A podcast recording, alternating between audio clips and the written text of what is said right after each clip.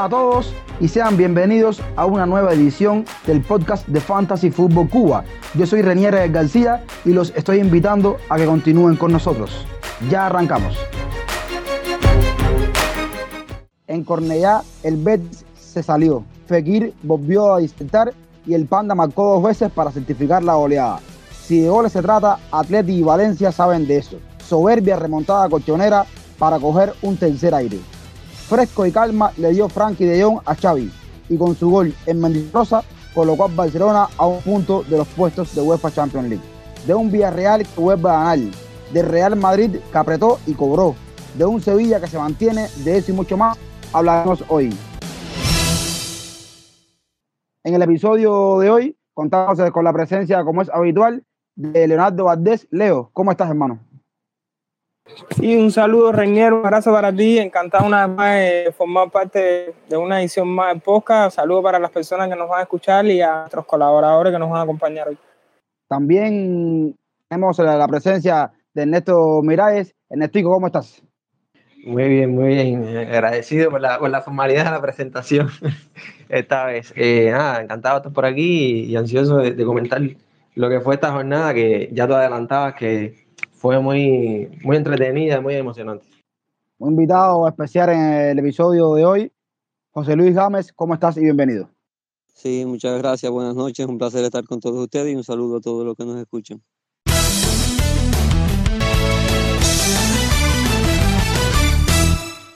Vamos a arrancar el debate de los partidos de la jornada por el Fútbol Club de Barcelona. Le urge los puntos y tenía que visitar a Mendizorrosa, pudo solventar eh, este encuentro. Para nada, el Deportivo Alavés estuvo fácil. El Valle tampoco jugó mejor, su mejor juego en este partido. Hubo otro partido más que se queda por debajo. José Luis, ¿qué impresión te dejó este partido? Sí, eh, vimos un partido donde el Barcelona estuvo claramente por debajo del nivel que, que, había venido mostrando en los últimos partidos con Xavi, a pesar de, que no venía logrando los mejores resultados. Pero sin duda este partido contra el Alavés eh, estuvo por debajo de, de, ese nivel. Se vio un Barça muy espeso, un Barça que con la pelota estaba lento, que no era capaz de, de intimidar el arco del equipo rival con continuidad, que generaba muy pocas ocasiones de gol. Y así fue durante la mayor parte del partido eh, a pesar de que logró la victoria en, en, los últimos minutos con ese gol de Frankie de Jong.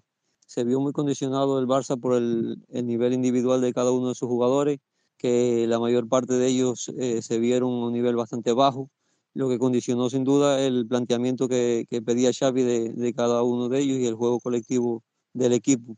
Eh, a nivel individual, eh, solamente se puede destacar la figura de, de Pedri, que sin duda por momentos y por tramos importantes del partido, eh, con sus recepciones, con su ubicación en la cancha, con su, con su juego, con su talento, con, con su visión de juego, era capaz de, de generar las mayores eh, situaciones de peligro y el desequilibrio en, en, una defensa a la vez muy bien parada.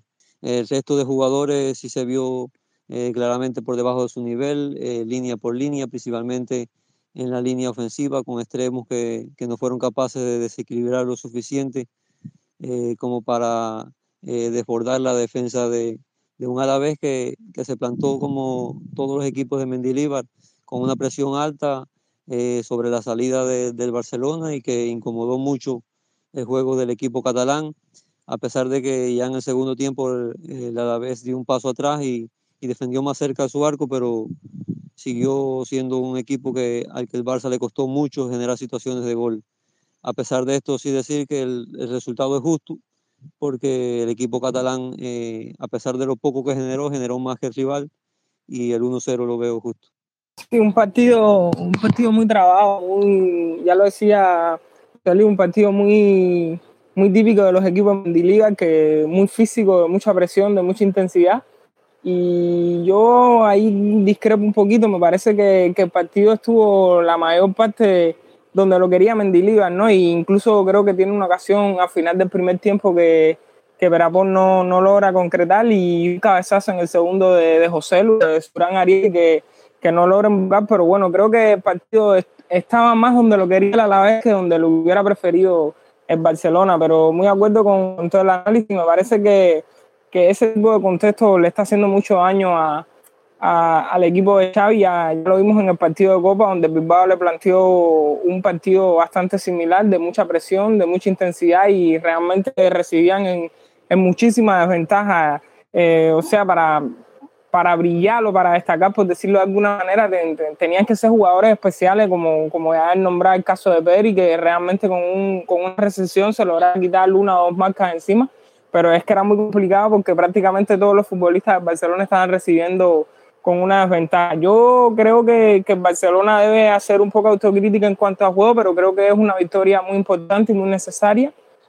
Por, por lo que decías tú al principio, René, un equipo que he ungido, un ungido de puntos que hoy tenías que, que, o sea, tenía que sumar sí o sí, porque en esa, en esa terna por, por esa cuarta, por esa tercera y cuarta plaza Champions, el Atlético venía a ganar el día anterior un partido realmente increíble eh, Villarreal había ganado. Eh, la Real se había dejado dos puntos en un empate contra Getafe, es decir, que tenía la oportunidad por lo menos de alejarse un poquito de la Real Sociedad y mantenerle el paso tanto al Atlético de Madrid y como al Betty, que era el que se me quedaba, que había ganado convincentemente al español en el primer partido de esta jornada. Me parece que no, no termina siendo un buen partido, pero o sea, saca el objetivo que era sacar los tres puntos, que era lo más importante, y creo que con eso es lo que tiene que quedarse con el Barcelona, más allá de que debe mejorar su juego si quiere seguir sumando puntos en esta, en esta liga. El matiz de que, de que Luz de Jong, que, que venía cuando, cuando había jugado titular, le podía haberle eh, ayudado a Barça, menos con gol, esta vez no tuvo, no tuvo casi chance, creo que tuvo una que, que termina punteando casi a con la, con la puesta enfrente, eh, pero no, no logra invocarla bien. Y yo creo que más, aparte de eso, más nada. Me llamó la atención que el Barça tuvo 10 tiros de esquina en el partido. Y no sé, teniendo la figura de Luis de Jong, yo esperaría un poco más de, de su juego aéreo, no sé, de que pudiera haber aportado al Barça por esa vía, pero nada de nada. No apareció eh, el holandés. A mí sí me llamó la atención, por supuesto, como a todos, el, juego que hizo Pedri, fantástico el jugador español una vez más. Y lo, otro es lo que también decía Leo, la victoria, tres puntos importantísimos para, para el Fútbol Club Barcelona. Lo negativo, o las cosas más negativas, como decía José Luis, los extremos me parecieron muy por debajo del nivel. Ferran Torres está un poco como justificado por todo lo que, lo que, lo que le ha pasado ¿no? en tema de lesiones.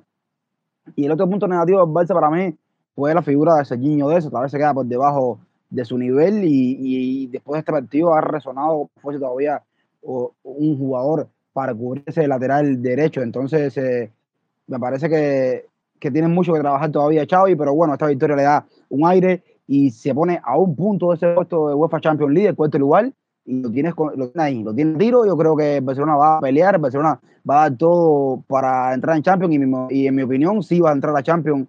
Pasando al Real Madrid, un Real Madrid que recibía a Leche, otra vez el Leche que se había jugado entre semanas ese partido de Copa del Rey que se había ido a tiempo extra y otra vez tiene que enfrentarse un Real Madrid que venía muy desgastado, ha jugado desde que empezó el año siete partidos en 22 días había jugado Real Madrid, increíble, casi cada tres días estaba jugando el Real Madrid con muchas de sus figuras eh, cansadas, porque han jugado muchos partidos. muchos, hay cuatro futbolistas, si no recuerdo, que han jugado los siete partidos y otros cinco que han jugado seis partidos. Y por ahí un poco de rotaciones, un poco de lesión, Bajara estaba ausente, Lucas Vázquez tuvo que jugar por el lateral derecho y, entonces Azar en esa posición que inventa Ancelotti por la derecha, yo creo que fueron los puntos más bajos. Nestico, ¿qué te pareció a ti el partido donde Real Madrid recibió a Elche. Sí, bien, a priori este partido, si, si nos guiamos por lo que había pasado entre semanas en el partido de Copa del Rey, se antojaba complicado, ¿no? Pues en, 90 minutos eh, el partido había quedado empatado. Y ese ya, ya, ya se esperaba que, esto iba a ser complicado, además cuando vienen estos dos partidos seguidos con, con un mismo equipo como el Elche, que, que se le suele complicar en Madrid. las últimas victorias en Madrid habían sido por, por la mínima. Eh, y, en este caso, bueno, fue lo que ocurrió. Creo que sobre todo tuvo marcada la primera parte por la falta de acierto, porque creo que el, que el Madrid pudo llegar eh, bastante. Eh, cuando, lo, que mencionabas de la, de la alineación, eh, hubo varias rotaciones con respecto al partido de Copa, pero esta era prácticamente la alineación de Gala, con, bueno, Lucas Vázquez, como mencionabas, por lesión, y, y Hazard en esa posición por derecha que, que, a pesar de que creo que no le aportó eh, tanto al equipo, sí individualmente no lució mal, pero no, no terminó dándole lo que, lo que le, le puede dar la figura de Rodrigo o Asensio en, en, lo que es la formación de, Ancelotti. A pesar de eso, creo que, que la primera parte de Madrid por lo menos logró generar bastante juego ofensivo, tuvo bastantes ocasiones y, y Benzema no estuvo fino. Ese, ese penal que falla en, generalmente, bueno, su primer penal fallado eh, con la camiseta de Real Madrid, pudo haber cambiado definitivamente el, el corte del partido, porque es un, un, partido donde no te entraba nada, generando bastante. Eh, además, fallas un penal, creo que eh, no era el día, y el Madrid está claro que depende mucho de, de lo que pueden hacer Benzema y Vinicius adelante.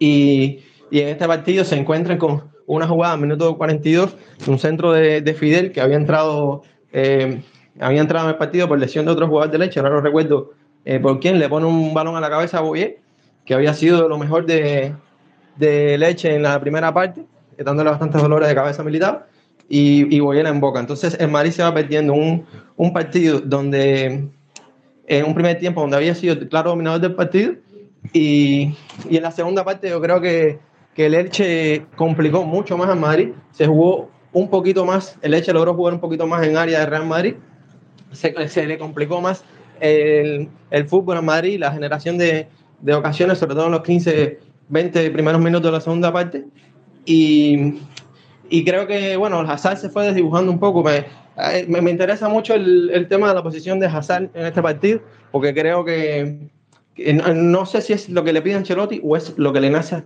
a Hazard por, por ser el jugador que es, por ser un jugador de banda izquierda, y, y, un jugador más, mucho más relacionado con, con, la media punta suele colocarse o más de izquierda o detrás del delantero. En este partido, cuando se ve la posición media de Hazard, estuvo prácticamente eh, detrás de Benzema, fue su posición media durante el partido, cuando en el dibujo inicial supuestamente era un jugador de un extremo derecho. Eh, eso le da cosas al Madrid, sí, eh, le da un poco más de juego por dentro, pero a veces le facilita un poco las cosas a las defensas rivales porque se, como que se agrupan eh, Benzema y Hazard en un mismo espacio. Eh, es, cierto que eso le dio algunas ventajas. Yo pude apreciar que eh, preocupaba un poco a Mujica, el lateral de, de, Leche, y es cierto que dejó en, muchas ocasiones del primer tiempo espacios para Lucas Vázquez, que creo que el gallego pudo haber aprovechado mejor y haber sacado más rédito de ello porque quedó libre en muchas ocasiones y llegó a recibir, pero esas jugadas no terminaron en nada quizás por, por, la falta de atrevimiento del gallego, de buscar al final. Eh, ha sido uno de los señalados del partido por mucha gente de Lucas Vázquez, en mi opinión, no hizo mal partido. Yo suelo defender bastante a Lucas Vázquez porque creo que en la faceta defensiva ha mejorado bastante, aunque no es el, ofensivamente, eh, no es el, lo que se espera de un, de un lateral de Real Madrid. Creo que eso, eso le está restando un poco eh, la preocupación por el tema defensivo de Lucas Vázquez. Eso es un matiz con respecto a la posición de Hazard. Otro punto eh, negativo en la segunda parte fue la lesión de Benzema, que ya si de por sí no tenía un día bueno, el hecho de no tenerlo ya es más preocupante en un partido que estabas perdiendo. Entra Joey, que Joey prácticamente fue nulo. Eh, yo después puedo dejar unas palabras para Joey, pero a mí no me gustó nada la actitud de Joey en ninguno de los dos partidos contra Leche, en uno de titular y en, en, este otro, los minutos que tuvo después de la lesión de Benzema. Eh, el Madrid, ya perdiendo 1 a 0, se encuentra, cuando estaba buscando el empate, se encuentra con un, con un 2 a 0 de, de, de Beremillar, asistencia del propio Lucas Joyer. Y nada, se confirmó, eh, se confirmaba el partido lo que venía siendo eh, el mejor equipo en las dos áreas. Eh, Badía en, en, el área de Leche y en el área del, del Real Madrid, Boyer, marcando la diferencia que no, no pudieron marcar los, los jugadores ofensivos del, del Madrid en, en el área de leche. Y al final creo que a base de empuje, y, y bueno, creo que, que, he hablado de puntos negativos en Madrid, uno de los puntos positivos, y creo que, que el más positivo fue la figura de Vinicius, que creo que un gran por ciento de todo lo que generó en Madrid en la primera y sobre todo en la segunda parte, cuando más feas estaban las cosas, eh, fue el que más generó. Eh, casi todas las ocasiones pasaban por sus pies, era simplemente darle el balón a Vinicius y que resuelva, que se invente algo. Y, así fue en la primera parte eh, generó el penal que falla Benzema. En la segunda las mejores ocasiones prácticamente vinieron de sus botas e incluyendo la, la, del empate que al final de, de una baldosa se inventa una jugada y termina poniendo un centro a militar para poner el 2 a 2 luego del, del, 2 a 1 eh, anotada por Modri por la vía del penal, luego de una mano del propio Pérez Millán, que pasó de, de héroe a villano en pocos minutos. Bueno, el, Madrid termina empatando un juego en minuto 90 con un sabor agridulce porque era un juego que prácticamente estaba perdido, lograron escalar la montaña y, y, llevarse un punto de un partido que ya parecía imposible, pero por otra parte eh, negativo porque el, el, Madrid no puede permitirse perder puntos con, con equipos de, de, media tabla hacia abajo. Y, pero bueno, en, fin, creo que es un punto positivo dentro de la situación que se generó en un determinado punto del partido. Este Madrid de Ancelotti, como bueno, también como el Madrid de la primera etapa de Ancelotti al frente del equipo, es un equipo que, a veces se enfrenta a rivales que se encierran eh, atrás, que cierran los espacios, que le esperan en bloque bajo eh, para salir al contragolpe. El Madrid eh, a nivel colectivo ofrece muy pocas muy pocas soluciones, muy pocas respuestas para encontrar los espacios para vulnerar la defensa del equipo rival y depende mucho entonces del talento individual de lo que pueden hacer eh, sus jugadores a nivel individual, principalmente ahora en la figura de Vinicius y de Benzema y de Tony Kroos y de, de Luka Modric cuando están en la, en la, cancha. Y se vio muy, muy afectado en el segundo tiempo el Real Madrid eh, cuando tuvo que abandonar eh, Karim Benzema y, y Tony Kroos que fue sustituido. Eso afectó mucho el rendimiento del equipo que dependía mucho entonces de lo que generaba Vinicius a nivel individual, como, decían, y de lo que generaba Luka Modric en muchos momentos del partido.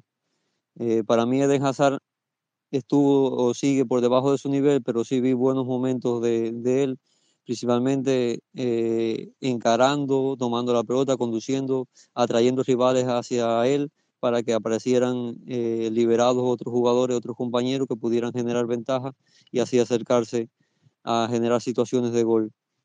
Eh, a pesar de todo esto, creo que el resultado es injusto porque a lo largo del partido el, Madrid generó muchas más situaciones que el Elche y, estuvo mucho más cerca de ganarlo, pero esta vez no, a nivel individual no pudo, no pudo decidirlo y terminó en el empate a dos.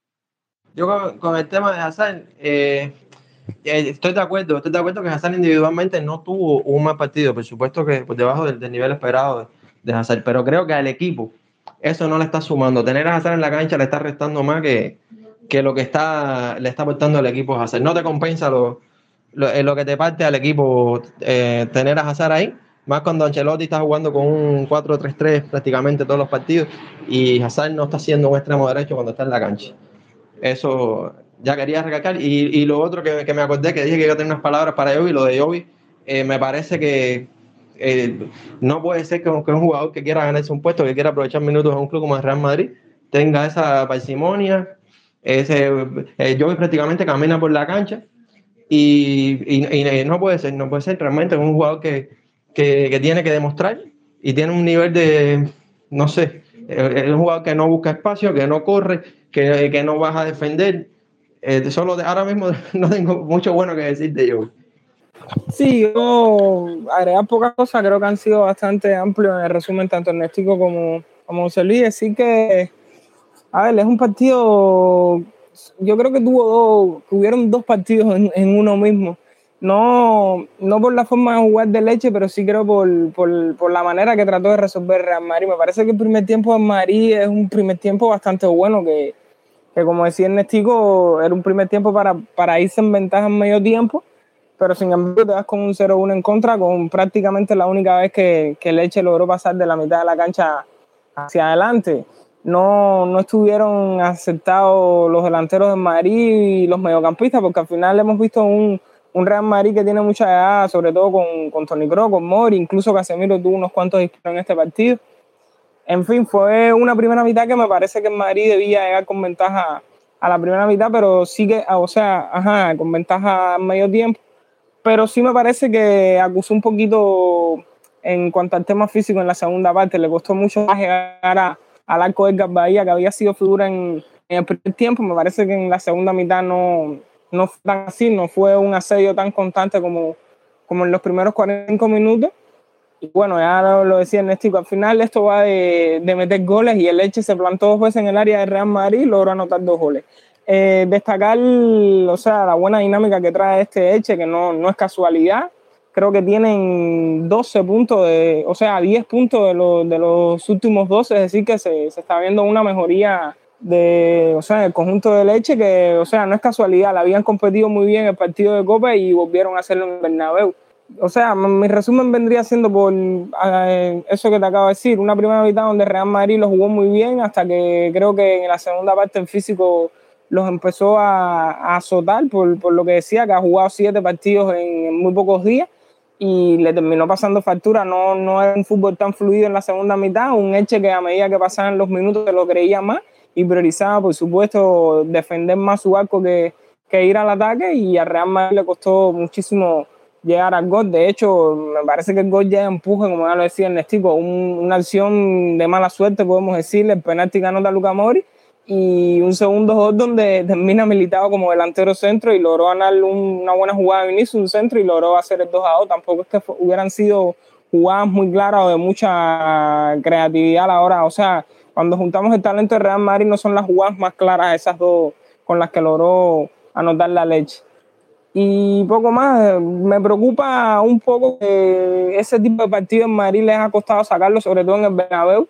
Ya este año les, pasó en Champions contra el Cherry, les pasó contra los Asuna, les pasó contra el CAI, equipos que le plantean ese, ese bloque bien abajo, bien tirado atrás, y les ha costado, o sea, le ha costado muchísimo desentramar ese, esa estrategia defensiva que, le han planteado y creo que eso es una de las cosas en las que tienen que trabajar Ancelotti porque para la temporada tan buena que están haciendo, creo que esa es la única asignatura que le queda pendiente. Yo muy poco que decir, ya ustedes lo, han cubierto bastante bien, referirme a, a, dos figuras en particular, el caso de Vinicius Junior, que me parece que hace un partido al cual ya nos estamos adaptando a, verlo y por tanto no lo vemos como superlativo, pero recalcar que creó la mayoría de las oportunidades de Real Madrid y que estuvo muy incisivo en todo de todo el partido. Me parece que el partido de fue muy bueno y termina coronándolo con esa asistencia para el empate. Y por el otro lado, Lucas Boyer, que amén del gol y la asistencia, que fue lo, lo mejor que hizo en todo el partido, tuvo muy buen rendimiento, sobre todo haciendo esa esa función de fijar los centrales y, bajar los, balones, recibir de espalda al arco rival y alimentar a los jugadores que iban a, su, a sus costados, ¿no? Me pareció bastante bien el trabajo de, Boyer, me, gustaría, me gustaba resaltarlo porque creo que vale la pena, un jugador muy interesante, un jugador que eh, es la punta de lanza de, leche en cuanto a goles y todo en la liga y, muy buen rendimiento ante Real Madrid en este partido.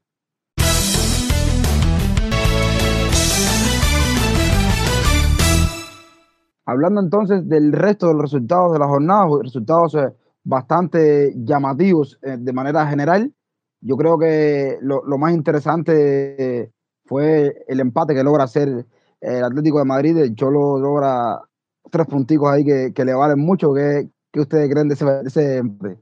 Sí, ya lo mencionaba en mi mención anterior sobre el Barcelona, un partido de loco que iba 2-0 y realmente se o sea, se, se, podía presagiar lo peor. Una, unas semanas que vienen siendo duras para el Cholo Simeone, una derrota más en, en, casa hubiera sido, creo que eso realmente muy, muy duro para, para el conjunto rojo y blanco. Pero bueno, tiraron de, de la heroica, sacaron la casta de, de campeón que los llevó a ser el mejor equipo de la liga pasada. Y bueno, obtuvieron un resultado que, es agua bendita, le sabe a oro, por lo que decía, en un, momento muy complicado para los del Cholo Simeón, que me parece que, que anímicamente lo refuerza muchísimo lograr una victoria de esta magnitud.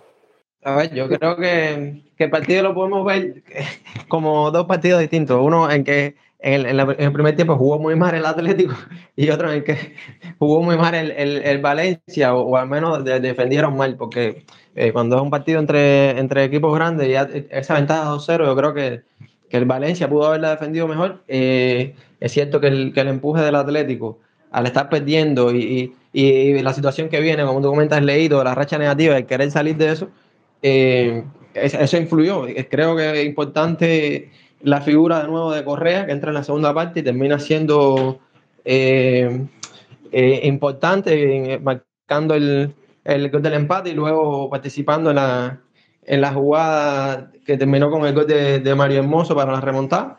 Eh, ya en el podcast pasado hablé de, Angelito, creo que, que, está, ya lo viene haciendo desde la temporada pasada, pero está teniendo un papel importante, ya sea desde la banca o en las oportunidades que tiene de titular. Creo que, por ejemplo, en este partido, de la manera que yo lo vi, eh, que en segundo tiempo Suárez tuvo muchas, pero Suárez no está fino y no fue que pudo resolverle el, partido del Atlético, pero, en, ese, en este caso Correa como que está asumiendo ese rol y, creo que está haciendo, está aportándole ese empuje y, sumando mucho en, el Atlético, igualmente que Cuña, que creo que también eh, marca el, gol de, el primer gol del, para iniciar la remontada y, termina asistiendo en, el último gol, gol de Mario Hermoso.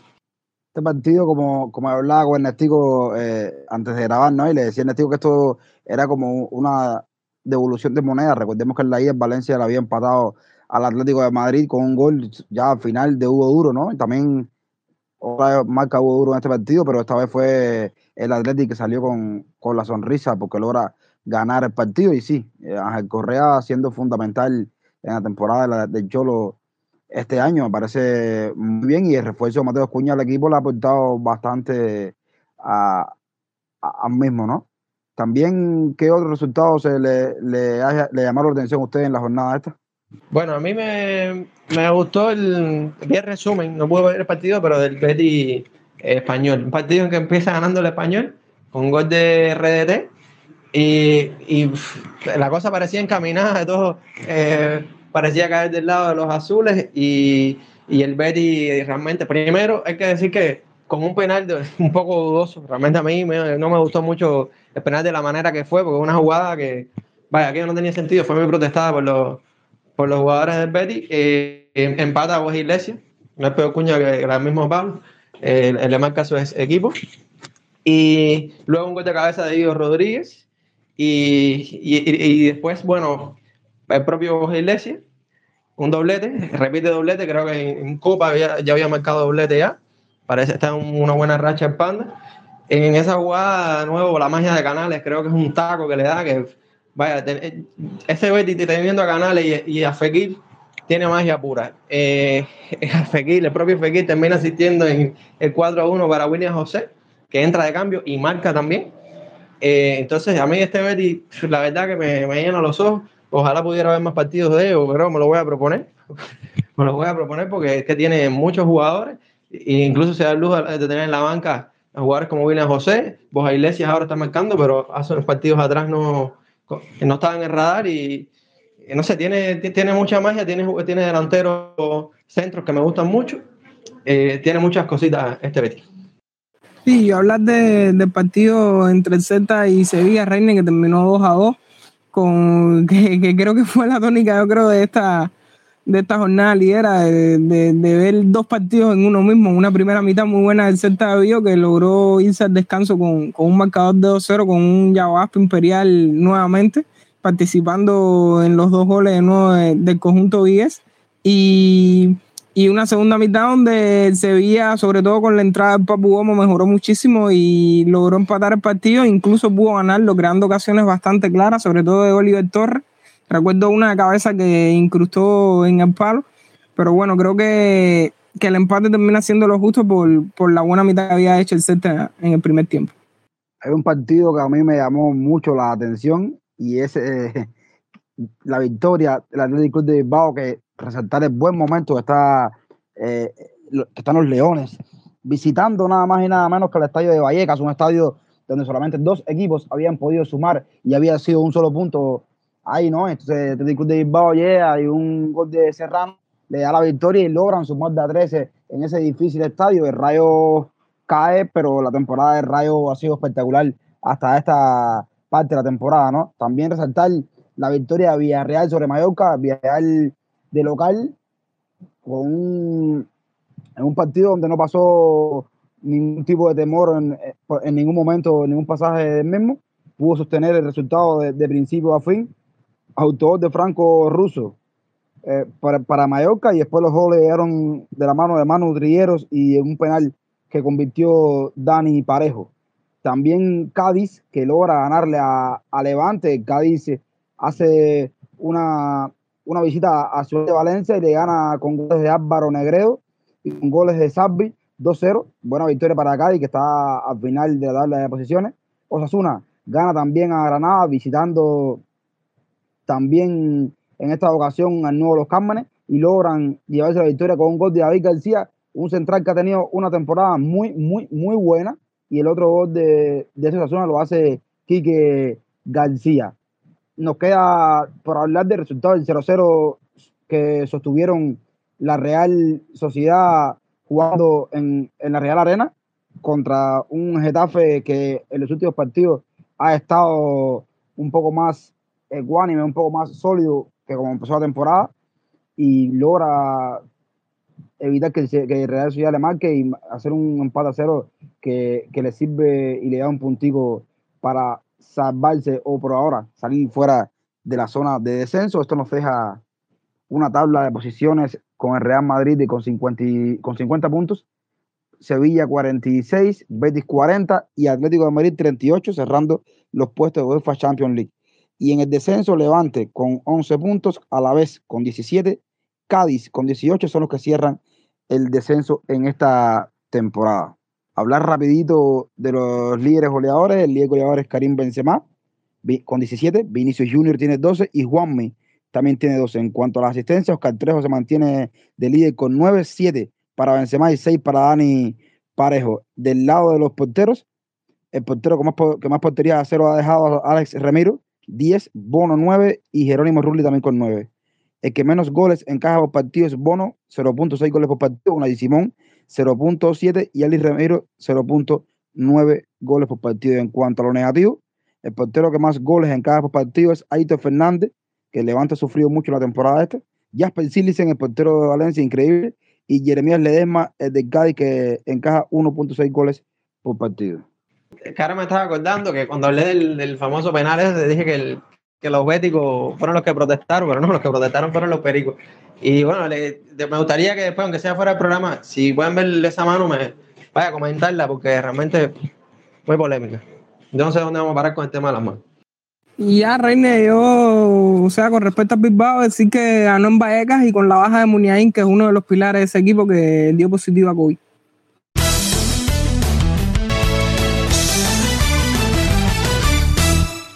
Agradecer eh, la presencia, como siempre, aquí de Leo. Muchas gracias, hermano, por acompañarnos y por compartir todo lo que viste en esta jornada. Sí, el placer es mío, Reiniel. Agradecido por, por una vez más estar aquí junto a ti, junto a Ernestico, junto a nuestro invitado de hoy y realmente agradecido por, la oportunidad que me da. También agradecer a Ernestico su tiempo y, brindando todo lo que, lo que ha podido observar durante estos tiempos que llevamos haciendo podcast de la liga. Bueno, las gracias te, las doy yo por, invitarme siempre a estar aquí, por hacerme formar parte de, del equipo y, participar en los podcasts de, de Liga Española. A mí me, encanta estar por aquí. Eh, contar sobre lo que vi de, la liga, sobre lo que pude ver y, sobre todo aprender de los demás y, los partidos que no tuve tiempo de ver muchas veces me ayuda, ¿no? Los, comentarios de, Leito, de Noriel, eh, en este caso de, nuestro invitado, que, que muy buena su presencia hoy.